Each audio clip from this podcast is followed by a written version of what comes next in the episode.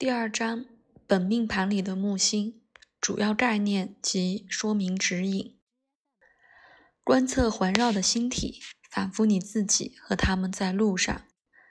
经常描画元素的变化和再变化，这类景象清除我们地球生物的垃圾。马可·奥勒留《沉思录》。除了罗马皇帝马可·奥勒留的书。《沉思录》提供了一个木星式哲学的好的案例的事实之外，有一个实际的土星式的锚点。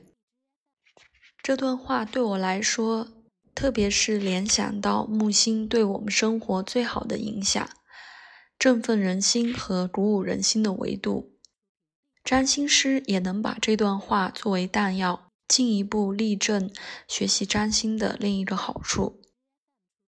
不管怎样，在我们讨论关于木星在本命盘的位置和可能表现的细节之前，需要一些总体性的评述。首先，一件事没有被占星从业者或占星书充分强调，是最重要的事实。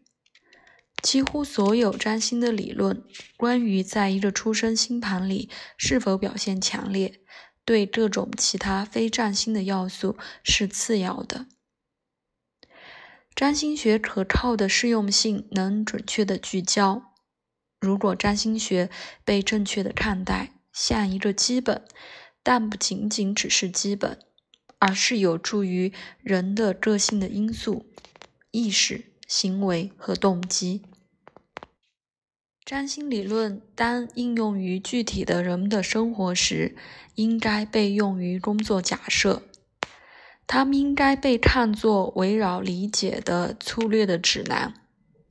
它们构成了详细询问和解释的起点，但它们不是深入理解旅程的终点。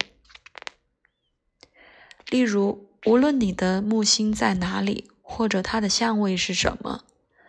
社会环境以及特别是父母的影响，随着你成长的不断改变。脸色、意志或鼓励，木星的潜力被如何表达？当外在的因素强化了先天的倾向，他们将会是被支持的，他们的表达将加快、增强和成熟。当外在的因素阻止或抑制先天的倾向，他们可能完全挫败，或可能被迫进入另一种表达的频道。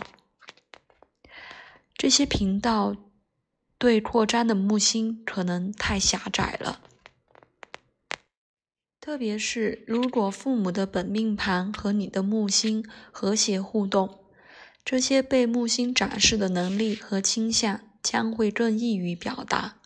大概在很年轻的时候，如果是相对的，会有摩擦、反对和过度的批评一个人木星的品质和表达的方式。本质力量可能是实质上的阻塞，或更多的时候推到其他更可接受或更秘密的通道。